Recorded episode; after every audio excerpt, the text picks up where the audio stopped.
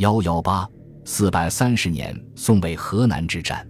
拓跋焘在位时期，曾与刘宋两度发生大规模战事，这两次战事都发生在河南地区，既和拓跋嗣晚年的宋魏河南之战有一定继承关系，又具有南北政权之间战争的普遍规律。宋武帝刘义隆登基后，一直试图恢复被拓跋嗣占领的河南地区，将边界推进到黄河一线。这一方面是希望恢复捍卫故都洛阳。建立政治上的自信心，另一方面则是希望通过固守黄河防线取得战略安全。而这一时期的拓跋焘和北魏政权上面临着北方柔然人的威胁，同时还要对东北、西北方的北燕、赫连夏等政权进行兼并战争，所以无法将全部国力用于对南方作战。从宏观的政治发展来看，北魏政权此时尚未全面完成中原化。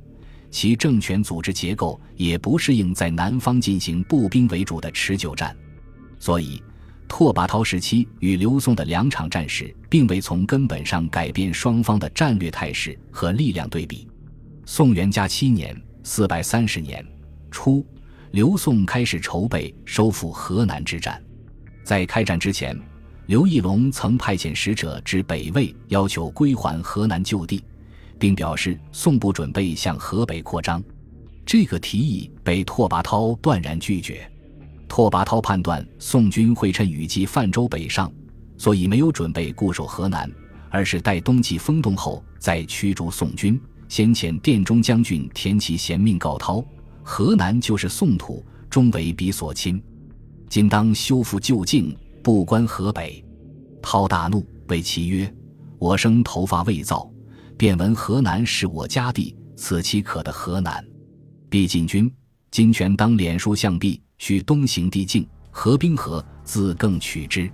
但对于宋军是否会发动进攻，北魏内部尚有不同意见。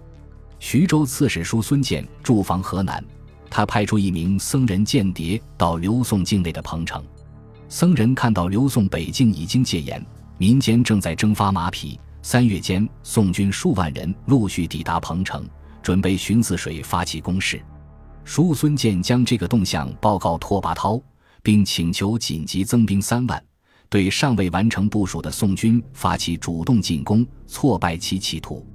报告送到平城时，深受拓跋焘信赖的侍中崔浩认为，宋军但于魏军骑兵的威胁，不会主动发起进攻。叔孙建等是看到北方边境将帅与柔然作战，虏获颇多，心生羡慕而希望挑起战事。另外，崔浩也提到，行将进入夏季，不便在南线进行战争，即使开战，也应等到秋后。此时，北魏和柔然、赫连定都在进行战争，魏军兵力颇为紧张。拓跋焘不想主动对刘宋作战，遂准备采纳崔浩的意见。但随着宋军的向北推进，叔孙建等南线将领频频告急，要求调河北军队增援河南，并在河北造船为河南输送补给。由于多数臣僚都倾向于战争不可避免，拓跋焘最终批准了这个请求，并派遣来自南方的司马楚之等到边界上招募武装。这说明拓跋焘对河南的战事并未有明确计划。也没有坚持脸书向壁，先撤退再反击的预想。七月，宋军到燕之舰队宿泗水，倾水而上，逼近黄河，战事虽不可避免。此时正当盛暑，所以魏军没有在河南进行防御作战。河南的四个主要据点敲敖、华台、洛阳、虎牢守军全部撤回黄河北岸。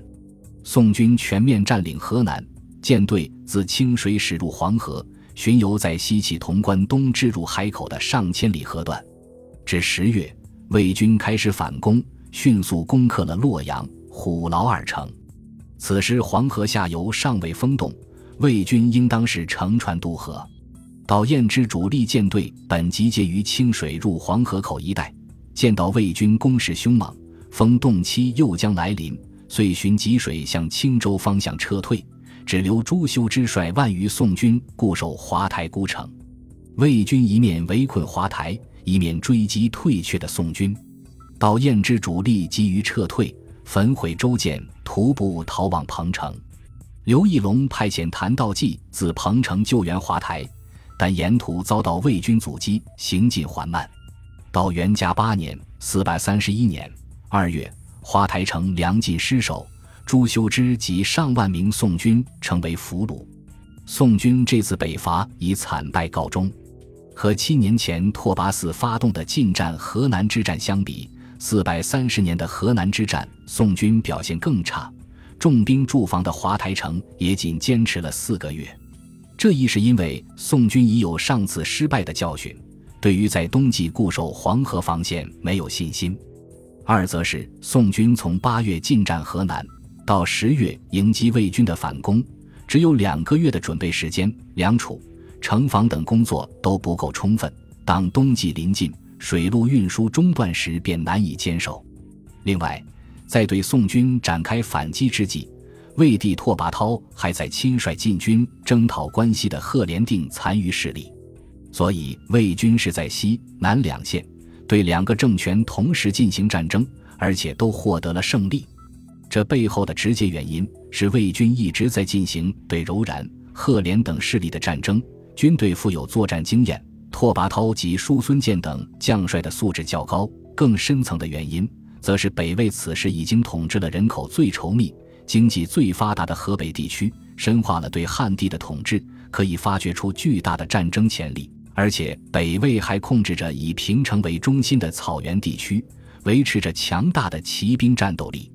农业和草原地区两种军事资源的综合。保障了拓跋焘时期对周边的扩张战争。